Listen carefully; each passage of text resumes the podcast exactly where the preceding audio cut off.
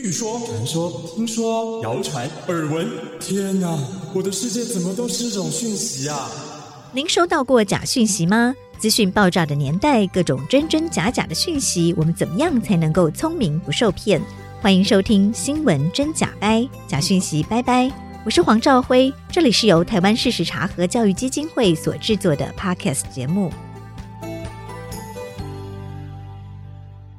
Hello，大家好，我是赵辉，欢迎来到新闻真假掰。今天来到现场要陪伴我们一起跟假讯息说拜拜的好朋友是台北大学犯罪学研究所的助理教授沈博洋扑马，扑马好，兆辉好，大家好。扑马之前已经来过新闻真假掰，跟听众朋友分享这个俄乌战争当中台湾可以学到什么。不过俄乌战争持续到现在一百多天，其实又有了更多的观察，对不对？可不可以再跟我们再做一些更新？因为现在根据更多的资料，我们就可以去发现俄罗斯在战争开打之前做了哪些事情，那还有战争过程做了哪些事情。那我觉得对台湾是一个很好的预警，是因为毕竟我们是面临中国的威胁嘛，所以如果说我们可以知道。一样的中国的战法，他们也会做一样的事情的时候，那我们台湾是不是可以在三个月、四个月前里面就先做好准备？是因为俄乌战争的这个资讯战哦，其实让各国都可以这个参考学习。所以我们从这个当中可以看出一些模式来，然后呃，也让台湾有一些警惕、警觉，然后可以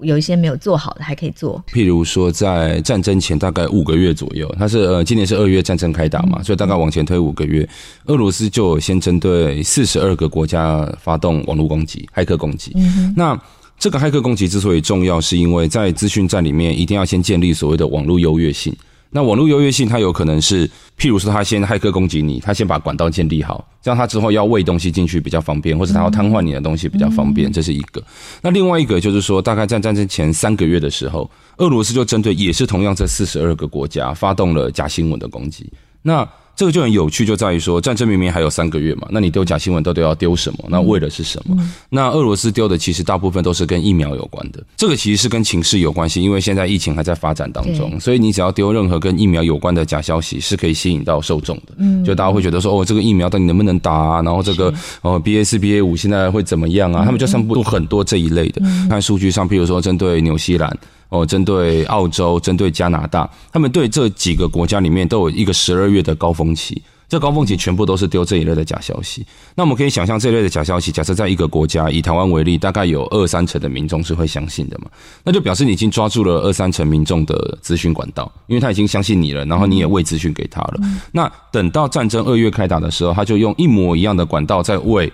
俄乌战争相关的假消息，那这样的话才可以把舆论做好控制嘛。所以这就是一个，其实对我们来讲，如果说是中国今天要发动战争的话，因为所谓的舆论战不是只有对台湾发动舆论，还有对国内发动舆论，这两个是一定会做的嘛。像俄罗斯打乌克兰，他一定会对乌克兰人民做一些宣传，然后针对自己的人民做一些宣传。但其实更重要的事情是，他们一定需要这是法律战。就是在国际情势的时候，如果国际透过一些法规想要出动的时候，但是如果你可以去带动该国就是其他国家的舆论，让这些政客投鼠忌器的话，那这样的话其实对这些国家要出兵或者说要做任何的协助来讲，都会有一些呃贺阻的效果。所以对他们来讲，他们就是现在战场还发展到，他们一定要确保今天我在进攻乌克兰或者中国要进攻台湾之前，他一定要先带别的国家的舆论。那这别的国家有哪些？然后这些国家他已经建立好管道了没有？然后以及他们在战争前，如果说是俄罗斯，我们这次看到是三个月前嘛，就我们对于中国的了解，中国应该是会少于三个月，因为俄罗斯通常他们比较有耐心，他们会放长线钓大鱼，他们有时候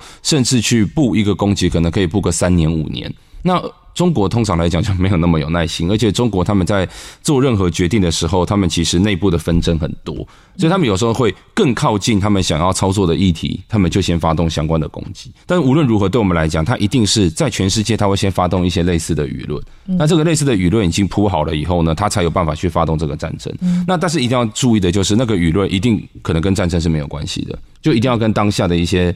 这个社会的社会议题，好，比如说疫苗啊什么等等之类的。为什么？因为如果说假设你一开始就是用战争的议题，很明显就是你要在带风向嘛，就大家也知道可能就是你，那很容易被追查到。但如果你只是建立一些社团，那或者说在 LINE 群组里面去放一些跟疫苗有关的，这个对大家来讲就就没有什么嘛。嗯、这就好像俄罗斯最早在对美国黑人要丢假消息的时候，他一定也是先针对黑人的议题先做一些功课，然后去散播一些黑人现在的处境不好啊什么等等之类相关的。那俄罗斯那一次更厉害，他那次做的是做了三年，是三年之后才开始放选举相关的假消息。所以这种对我们我们叫养徒的手法，就是他要先把人养好，养好了之后呢，其实他也不用该国可能五成六成的人不用，他只要针对大概两成的人，因为两成的人就可以形成关键少数嘛，尤其在两党政治之下，所以他只要把这两层的人洗到。习惯了这样的一个收视的频道，然后也习惯这样的论述的之后，你接下来要再对他们丢战争有关的说，哦，我现在是乌克兰在挑起战争啊，然后呢是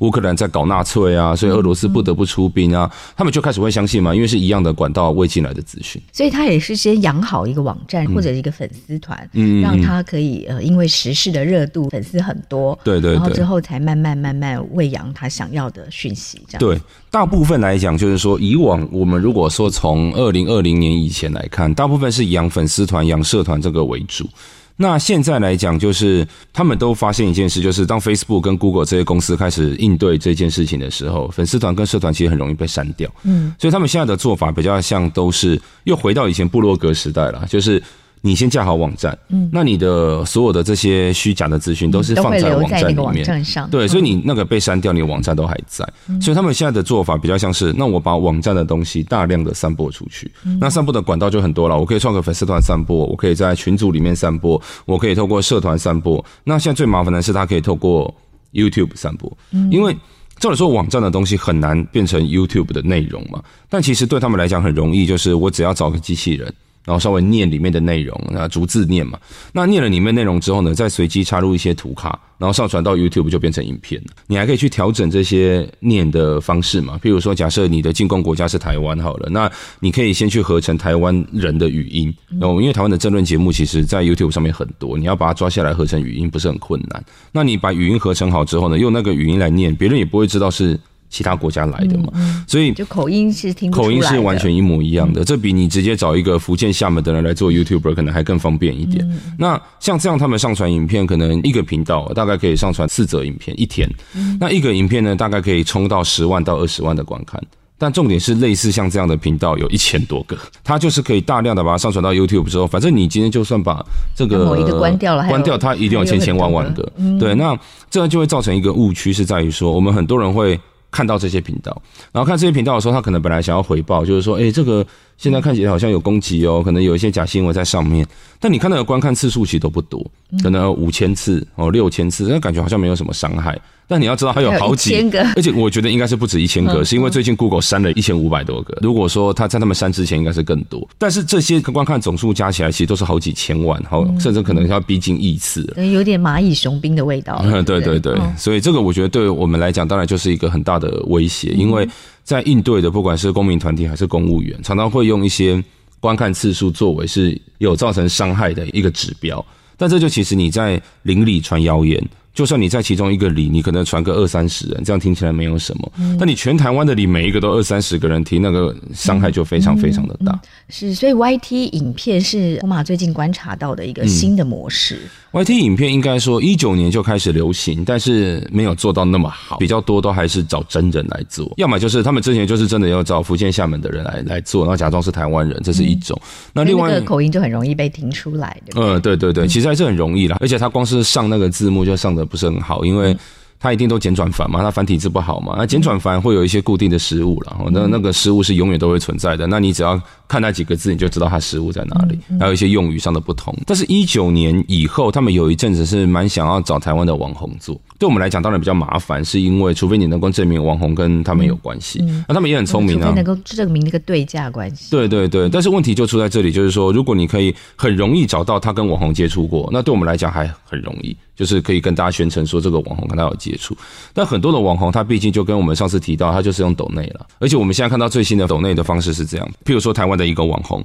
他在台湾有个频道，那他可能中国给他一些观看次数，因为就请机器人来弄嘛，那个观看次数冲起来。那他抖内不透过 YouTube 的抖内给他，他请他在微博那边也设立一个类似一样的这个账号，然后你在那边当然也可以散播相相关的言论嘛。他让你微博的流量冲起来。然后你就可以在微博那边做一些直播带货啊什么之类的，就是它让你的利益完全留在中国，所以你完全在譬如说在 YT 上面，你找不到他跟中国接触的证据。那这个对我们来讲都是越来越大的困扰嘛，因为你既然找不到证据，那你也只能说他最近留言都是中国人，那或者说他的有有一些抖内来自于外国，但你再也讲不下去了。那这个其实对我们来讲都是蛮大的伤害，只是这个当然成本会高。那我刚刚讲的后期，就是大概二零二一，应该说疫情开始，大概过一阵子之后，他们用了很多机器人的方式，就是我刚刚讲的那种一千多个频道。嗯，像这一类现在变得很流行，是因为太轻松了，太容易做。那但是除了容易与否这件事情以外，我觉得还有另外一个观点，就是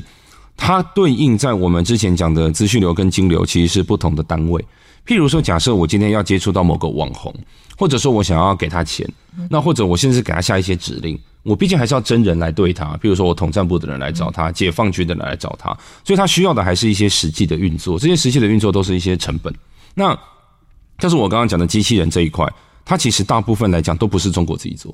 它可能就是委托别人做，他就是好，我今天通过一一笔预算，然后我就把这笔预算交给某一家公关公司，那这种公关公司通常都在海外，然后请这个公关公司来对台湾做。那这个时候他就抽手了嘛，他也不用什么解放军团，他根本就不用人去接触什么运作，什么都不用，反正那个公司会把影片都做好，然后机器打开，定时这样一直上传下去，其实事情就结束了。所以这个对我们来讲，当然就会是一个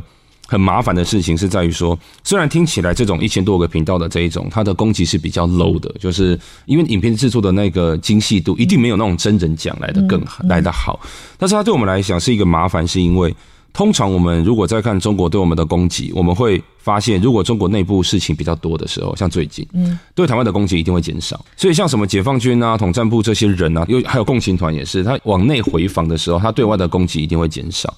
但如果说像我刚刚讲一千多个频道这个变成流行的话，这个完全不受中国内部情势的影响。AI 的机器人是不会被影响，他没差，它只要预算有拨就好了。那按照我们看中国，中国大概每三个月换一次供给方式。那它如果在三个月前，它内部还没乱之前，预算已经拨好了，东西也砸出去了。那个公关公司，比如说在柬埔寨、在马来西亚，它要运作，跟中国内部情势一点关系都不会有，那就会变成中国内部就算乱，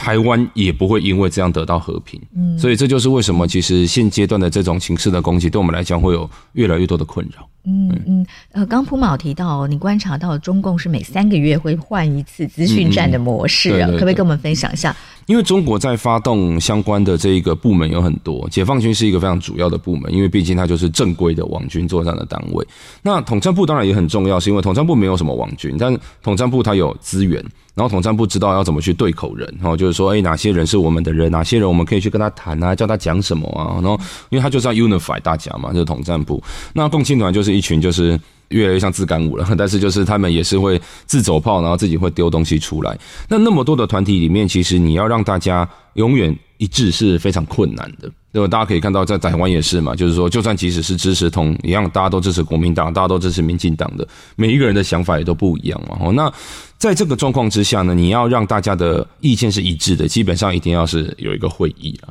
那通常来讲，会有这种，譬如说政治。举他们常委相关的会议，有解放军的会议，也有统战部的会议，其实是不多的。所以就是说，你要让这些人都同在同一个房间里面，然后大家讨论好说，那我们现在大概要注意什么事情？我们接下来的战术可能是什么？然后请大家往下送达，说这几个月就知道怎么做。讲三个月是一个概括，大概一百天了。那如果说有这样的一个会议出现的时候，你接下来要再改变，就是要再隔一百天了嘛。所以这也是为什么，通常我们在观察的时候，这个比较不是从外界直接观察到，而是中国内部政治运作的模式。很类似于这样子，但是这不代表他们这三个月都会非常的一致。譬如说，有可能你上面的人是这样讲，但是中间大家知道中国就是一层一层一直这样下去嘛。你下去到最后那个执行者，他到底要做什么事情，搞不好跟上面的人都已经差非常远了。那这是中国一直以来很大的问题嘛，在治理上面的问题。所以这也是为什么你会看到很多的小粉红啊，或者共青团啊，常常讲的跟这个中宣部定调的东西也都不一样。有时候是揣摩上意，揣摩的不好。对对对对对对，这对我们台湾当然是利多，就是因为他们的攻击。常常会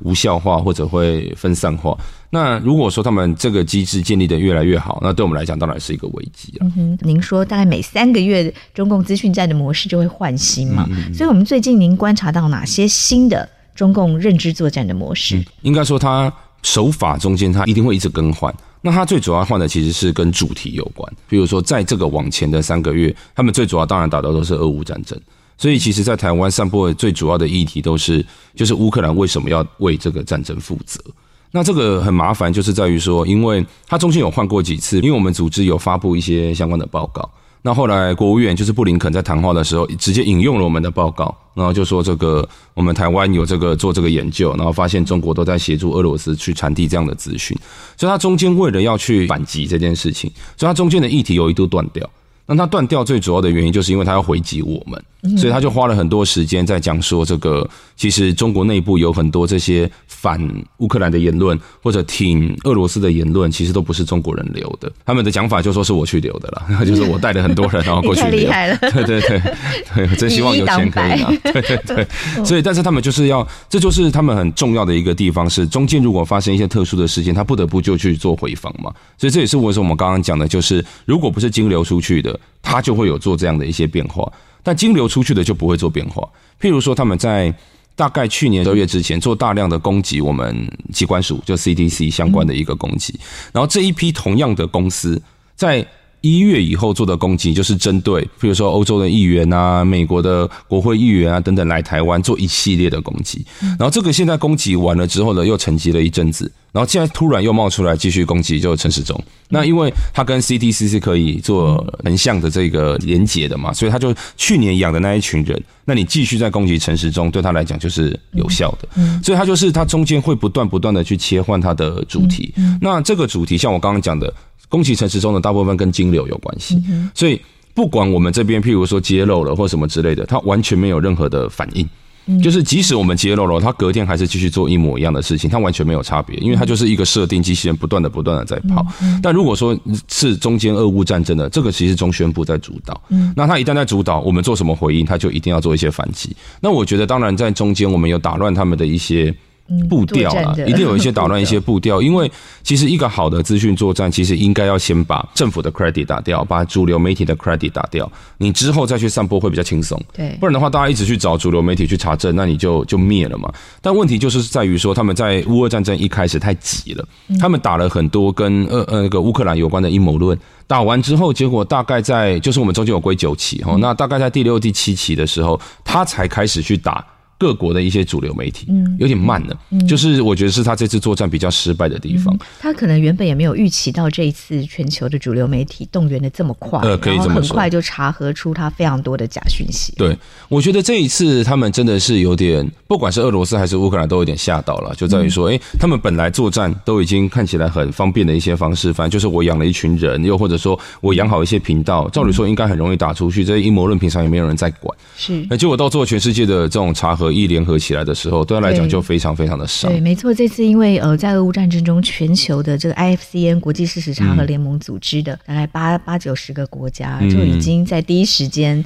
二月二十四号开打的第一天就串联起来了，所以到现在已经做了几千篇的事实查核，因为各国串联嘛，所以很快就可以把假讯息得到澄清。同时有非常多的主流媒体，他们也养了好几年的这个数位调查的记者，在这次俄乌战争中完全就派上用场了。对不对？所以可以用声纹比对啦，甚至用 AI 的做很多比对，嗯、也很快让假的影片、假的录音档、然后假的照片，很快就得到澄清跟辟谣，对不？对，我觉得这个也是一个，就是大家这几年已经已经练就了 一身金钟罩，哈，就是说都已经知道要怎么去查，那或者说在几小时之内就可能可以把相关的答案查出来。然后更重要的就是，因为俄罗斯跟中国在这边，它会互相合作。我们之前有看到两个不同的 pattern，一个就是。俄罗斯发起，中国去协助；一种是中国发起，俄罗斯去协助。这两个都有很经典的案例，都是发生在今年。如果是俄罗斯发起，然后中国去协助的，最主要是在讲这些乌克兰纳粹的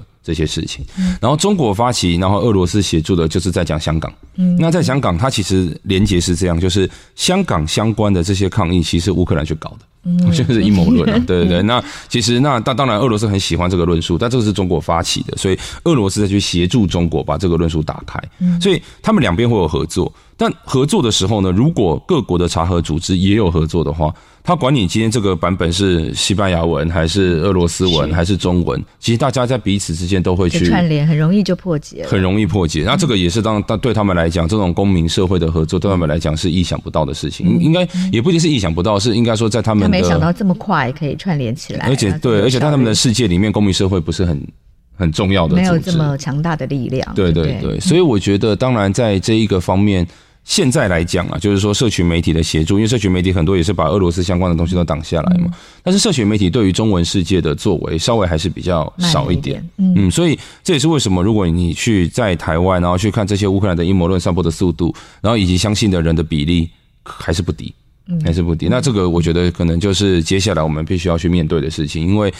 俄乌战争毕竟对我们来讲有很多的启示。那这些启示如果是往正确的方向，那它可以变成好的启示。但是如果它启示的方向都变成是阴谋论，然后再讲说这个乌克兰不应该去招惹俄罗斯，那他接下来就要讨论就是台湾其实不要去招惹中国啊等等之类的论述。那对我们来讲很危险。对，这是在检讨被害者了。对 对对，是。所以我们先来回到一下俄乌战争哦。这次呃，普马有说在俄乌战争的俄罗斯处理争议讯息里面，你们发现有六个层次。嗯嗯，可不可以跟大家分享一下？哦，这六个层次应该我们通常会讲，他说就是类似像六个战场的意思。那每一个战场都会是一个观察点。那第一个就是战场上面，就是他对士兵发动的这些假消息的攻势。那这个就是属于新战的范围。嗯、对士兵，对士兵是对哪一国的士兵？就是俄罗斯对乌克兰的士兵。当然，乌克兰也会对俄罗斯的士兵，嗯、这两边一定都会都会做。那只是说我们看得到的就是俄罗斯比较多。那另外一个是针对后勤，嗯，后勤就是针对譬如说医护人员。嗯，那对医护人员放假消息的方式，就是譬如说我假装是俄罗斯，就假装是乌克兰的士兵受伤了，打电话给医护人员，那医护人员来救，就把医护人员杀了。那用这样的一个方式，你下一次医护人员接到电话就不知道要不要出动了嘛？所以这就是一个很典型的，就是对于后勤的一种消息上的破坏。那这跟第一个比起来，就是战场的心战会跟对后勤的心战。这个都是在战争才会发生的，这个在平时不会发生。是，所以这两个就是我们平常要怎么应对，可能会蛮重要的。就是这到底有什么方式？因为这是我们这次看到的一个很重要的模式嘛。嗯，你在俄乌战争中有看到比较好的应对模式吗？目前来讲，新战一定有，因为如果是对士兵的新战，其实乌克兰也做很多，就是让这些俄罗斯的士兵他不想当兵的故事让他极大化。然后让这个俄罗斯的内部觉得说，哎，这个战争其实是不必要的战争。然后又或者说，把更多这样的故事传递到全世界，让大家知道俄罗斯的暴行。这种新战的这种乌克兰其实做不少。然后那这一个社群媒体其实蛮帮乌克兰的，所以他声音打开的很快。但是像战场，我刚讲后勤的这一块，这个就比较少人会知道。就是应该很多都是战地的记者，又或者说台湾其实也有去了很多记者，都有去研究这方面的事情。那说真的，这个。没有什么好的应对方式，所以这也是为什么，就是之前我们提过民防的一个重要性了。假设今天医护人员被这个卡住了，他没有办法那么快的来，那我们到底有没有办法自己先做？嗯，比如说我们在这个邻里里面，假设我们这个里有一千个人，那我们这里其他人会急，有没有其他人会做一个最简单的一些急救？然后又或者说这一群人就是。我们就可以把人分成很很多种，一种受伤的人，那或者说在那边没有受伤但不知道该怎么办的人，然后还有会一些简单医疗的人，还有一些是在帮忙做防御工事的人。那其实这边还最缺一个就是指挥的人，就是有那么多人，那大家彼此要怎么合作，要怎么指挥？其实指挥的人很重要，就是因为如果指挥的人跟医护他们平常就有一个正常的联系管道，那。他就可以透过这个人去确认，刚刚有回报这边事情在你们的邻里是真的还假的，是那这样就可以成功嘛？但如果我们这方面的民防的体系没有建立起来，它没有管道可以确认，那它就是有生命的危险，那这个假消息的威力就会变得很大。所以简简单来讲，这就是很典型的，不是辟不辟谣的问题了，而是说就是。那么建立一个可以信任的管道。对对对，你的基础如果不存在的话，假消息就会变得很严重。你的基础一旦存在，他再怎么用这样的假消息，其实对他来讲就没有任何的意义。那这是前面两个，是跟战场有关的。对，中间两个就是大家都熟知的，譬如说俄罗斯要对自己的人民做宣传，嗯，然后再来俄罗斯要对乌克兰的人民做宣传，所以就是一个是针对进攻国自己，一个是针对目标国哦，这两个。那这个就会哪些类型？呃，这个应该比较多都是跟大家讲说，就是俄罗斯已经要赢了哦，然后乌克兰现在很惨，然后呢，就是如果不投降会完蛋等等之类的。或者是战争才开打，就是说国防部已经被三枚子弹夷为平地。对 对对，总统已经逃跑了 什么的。然后俄罗斯对自己的内部当然就是不断的去宣传，就是说他们这是一个神圣的战争什么之类的。虽然现在西方国家会制裁，但西方国家都是霸凌我们，所以才怎样，就是洗自己内部的人民嘛。因为内部如果乱了，你战争就打不下去。那他他们对内要怎么做，就永远他们一直都在做，这也不是我们要管的事情。但是他对外，就对乌克兰人民怎么做，如果可以成功的话，一定表示第一个，他平常就建立好对乌克兰散播资讯的管道，不然的话怎么会丢到大家的眼前嘛？第二个就是说，他在丢这一方面的讯息，大家会有相信的空间。那要去挡，第一个就是平常的管道就一定要去切它，第二个就是要让大家知道不要去相信。那怎么让大家知道不要去相信？不是一个一个逐一辟，因为来不及了。而且那时候辟谣，他他假消息来的太多了。在那个各国的民防手册，其实都会告诉大家，任何在战争告诉你投降的，就一定是假消息。嗯哼，就是已经先告诉你了，反正这一类的，它一定百分之三百就是假消息，你已经没有什么任何讨论的余地，它一定是我们的政府一定不会投降。所以如果说他一开始就有这样的认知，你这怎么丢都没有差。是因为这次俄乌战争，我们也看到很早就开始出现泽伦斯基伪造他的影片，说他呼吁荷兰军队投降。对对对，那如果说你一开始就知道，反正这一类的一定都是假消息，而且乌克兰很厉害，乌克兰就是他们在战争一开始的。时候，因为俄罗斯很喜欢用粉砖，这跟中国，因为中国不一定喜欢用粉砖，俄罗斯很爱用粉砖。他们在战争开始之前就已经提醒大家，如果战争，他们一定会用假粉砖，就讲的那么清楚了。所以后来你只要看到粉砖，你就一定觉得有点可疑。然后你看到投降，就知道这一定是假消息。他一开始就已经先挡在那边了。疫苗，对对对，打好疫苗。对，所以我觉得这个在乌克兰是比较容易做到的，这个在台湾不不容易哦，因为在台湾。要叫大家不要相信投降的消息，我觉得这个是，除非你要让普遍一般的人民都认为投降是没有好处的，又或者知道说我们今天国军是有抵御能量的，有这个信心的，这样才可以。是。但我们普遍大家没有这个信心啊，所以这就变成说我们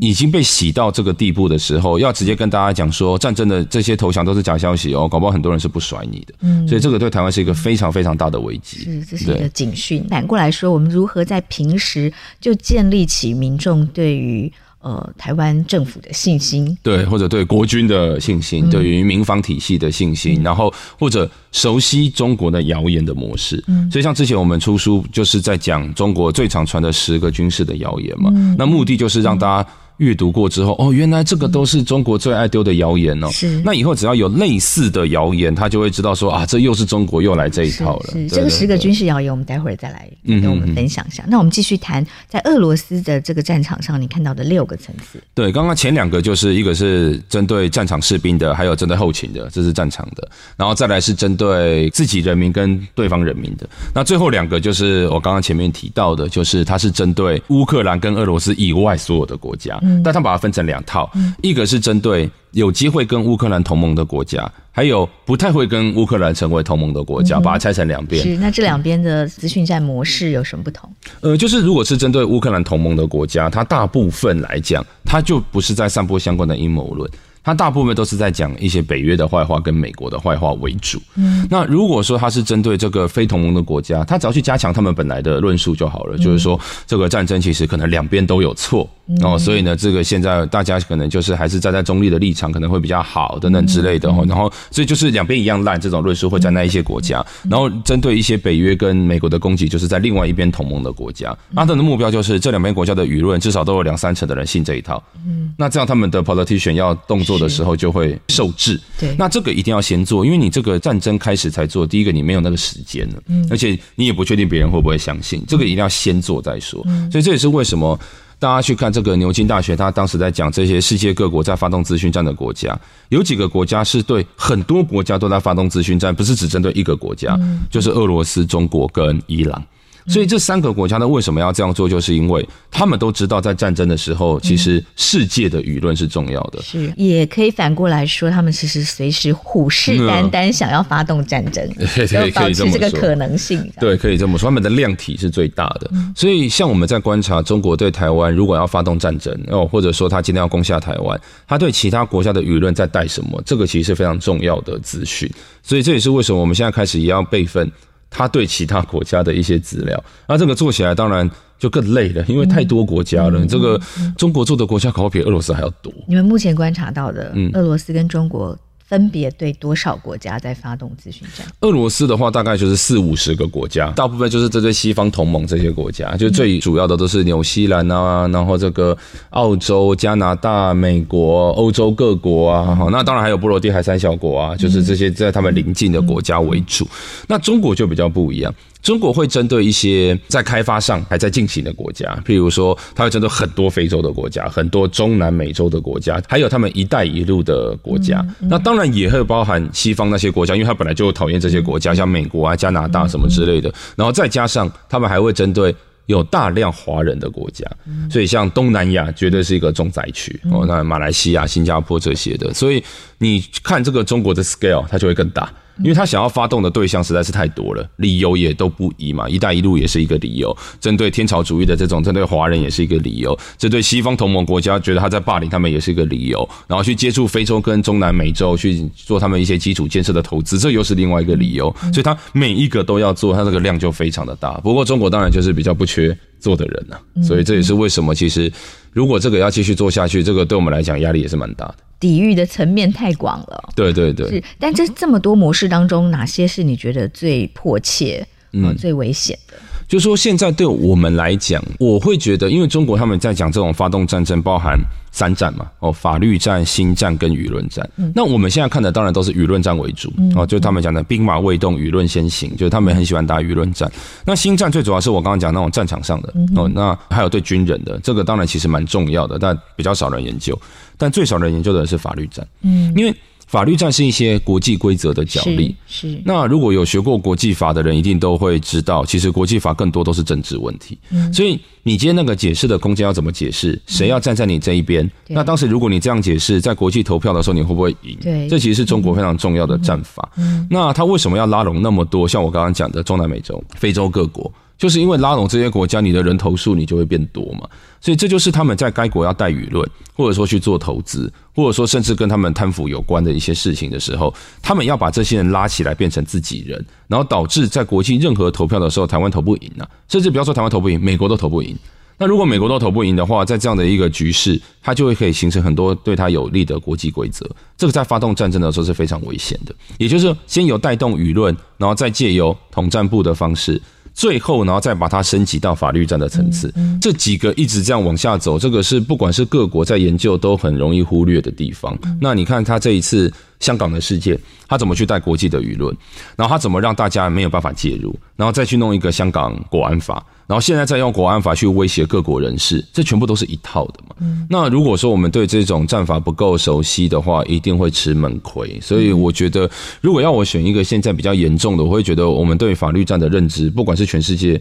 的各国来讲，对他的认知是不足的。嗯哼，是，这已经不纯粹是法理的讨论了，嗯、也有相当多呃法律解释的空间。对啊，法律系会来做这个的可能不多嘛。所以法律战是我们接下来呃应该要做好准备的。这个我们在国际间该如何努力呢？嗯、而且我觉得不是只有台湾，世界各国对法律战的警觉性都不是很够。那因为制定法律在。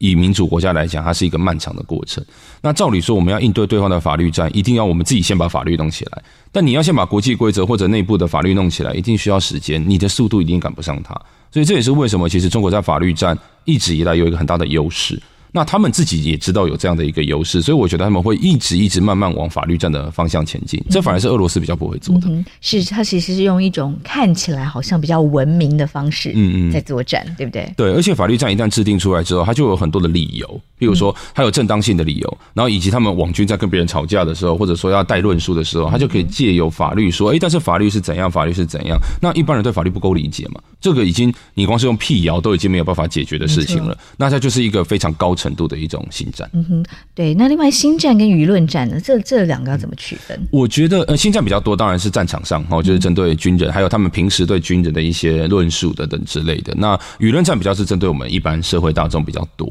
那我们现在能够做的是，新战照理说是我们的政战单位应该要负责的。哦、嗯，那这个舆论战的话，其实我觉得就是公民社会目前大家努力在应对。那政府当然一直以来也想要去应对这个所谓的舆论战争，但是。不管怎样，政府只要去应对，永远就会开始被说，那你也在带风向，然后你也在干嘛干嘛，哈那你在做事实查核，你自己也在散播假新闻，这什么都来了啦。然后，所以这就是为什么，其实，在各个民主国家、公民社会在针对舆论战会有很高度的重要性。那他们当然也很害怕，就是说我们公民社会如果起来了。然后去能够针对这些舆论战做一些控制，或者做一些揭露，对他们来讲一定会是一个，嗯、会是一个钉子了。是 是，对，对，所以其实，在做任何辟谣、事实查核的单位，也都会被中共的这个舆论战攻击嘛。嗯，哦、对，很容易对。对，所以你们也是啦，我们也是哈。刚刚说呃，俄乌战争，我们看到的一些呃，值得提醒大家的。所以除了您刚提到六个层次之外，还有呢，像我们也看到骇客攻击，在这次俄乌战争中，其实也是在很快很。早就发动了，对，他在骇客攻击一样，就是因为资讯作战，他一定要先做骇客攻击。那骇客攻击有很多层次，譬如说，他有可能是要窃取个资哦，他有可能是要瘫痪你的网络哦，这他有很多不同层次的攻击。那这个攻击都只是要建立他的网络优越性，以及就是在战争的时候，如果他要再发动攻击的话，这个漏洞在哪里？那其实不管是对俄罗斯还是中国，他们其实一直以来做那么多的骇客攻击，最主要的还是以收集各自为主。收集各自的目的是，就像我刚刚提到，譬如说他要影响一个国家的人民，假设他抓百分之二十好了，那抓这个百分之二十的人民，它里面一定不是每个人意见都是一致的嘛。这百分之二十的人民可能是呃，有些人有信宗教，有些人没有，有男有女，就是有各式各样的。那如果你把这个百分之二十的人全部都丢一样的消息的话，其实是效率是不好的。所以通常来讲，一个成功的资讯作战，譬如说，好，我今天要对两万个人做资讯作战，理论上我应该把这两万个人，譬如说分成三十种或者二十种不同的人，那每一种人会有自己不喜欢的东西，然后那他会有自己的呃思考方式，那我会针对他的思考方式跟他喜欢的事物去制造假消息。所以每一个假消息的 scale 都不用太大，它只要针对这一群人丢这个，这一群人丢那个，要分门别类，要克制化。那这个克制化的前提就是你一定有该国人民的个资啊，因为你没有个资，你就没有办法做分析，你没有办法做大数据分析，你怎么知道说这群人喜欢什么，那群人喜欢什么？所以这也是为什么骇客攻击那么重要的原因是，你要去收集每个人的喜好，其实借由一些社群媒体，其实很容易收集到的。但是你收集到这些东西之后呢，你很多东西可能是没有办法识别化。没有办法识别化的话，那你要跟真实的人要怎么对应？这个人到底真实是谁？他是住哪里？这件事情蛮重要的嘛。那你又没有办法得到资料，你就要去拿更多的这种各自比较基础的，比如说户籍啊、健保相关的一些资料。所以他们不断的进攻，就是为了要能够把这些资料做整合。整合之后，他才可以知道说，OK，那我现在台湾有什么议题，我要针对这个议题，这个议题大家的意见可以分成五种不同的意见，我针对这五种不同的意见的人，我要散布不同五种不同的阴谋论，那这样才有办法把资讯作战打开。所以这就是资讯作战之前一定要做骇客攻击的原因，这是一个。那另外一个就是在资讯攻击的过程当中，像公民社会，他们一定会去反击嘛。那反击的话，他一定要去削弱公民社会的力量。但因为他平常要削弱政府的力量，要削弱这些，譬如说主。流媒体的力量，这是很容易的。要削弱公民社会的力量没有那么容易，因为公民社会是流动的，很多人组合，很多人。那你有时候找不到那个头嘛？你就要把那个头打掉，其实也会有其他人。所以这个时候对他们来讲，要去做这种社交网络工程的攻击就变得很重要。他要去找一些哦，这些公民团体，譬如说平常是有没有一起开会，或者说他有没有见了谁，然后有没有跟哪个人物走比较近，有的话就赶快披露出来，把整个团体的 credit 打掉。哎，这个就是骇客攻击蛮重要的一环。比如说他要攻击我的时候，他一定想要去调我的社交资料嘛。那他们要去调资料的话，他们就要寄，譬如说要寄钓鱼信件到我的 email 里面。那他们也都很聪明，譬如说像我们在真人的时候，他们就寄履历来。所以你履历如果一打开，你就中招。又或者说像我们之前学校不是都要排课吗？就是要排下个学期要开什么课，他们知道我在排课的时间。他就冒充助教的名义去寄了排课的资讯给我，就说：“哦，这个沈老师，这是今呃下学期新排的课，你确认一下没有问题。那如果你一点开，你就中招。所以这就是他们其实这一类的攻击非常非常的多。那他的目的当然就是要取得你电脑里面的资料，然后再借由这些资料来对你做一些抹黑啊什么等等之类的攻击。那这个都是骇客攻击重要的。所以这是你自己亲身经历过的，你怎么、哦、这个、这怎么避免呢？”这个避免的方式当然有很多啦，就是说我们当然平常都会受过一些训练，告诉我们说哪些邮件不要点。那但是现在如果我都讲出来，他们就知道怎么去规避，对。但是就是有很多种方法，我们都没有中嘛。那没有中之后，后来他们隔了大概两个礼拜吧，发现就是拿不到资料以后。就开始用公开本来就收集到的资料来攻击我，对不对？然后就一直延续到现在。那这这当然都是他们一直以来不断的战法，然后我们其实也都很习惯了。那这个一般人民不一定会遇到这种个人式的攻击，是因为一般人他可能不觉得你有什么资料要拉。但是如果是针对我刚刚讲的这种。个资的收集，然后是知道台湾人在想什么，台湾人哦是喜欢哪一种动物的影片，最喜欢点什么的，嗯、这个就要大家的各自才有办法。所以一个人不保护自己的各自，是全台湾受害。对，这个平常在商业的公关公司一定就已经在收集这些资料来精准投放广告。对对对。但用在作战资讯战场上，也一定是用这样的手法在进行，嗯、然后它甚至更进化。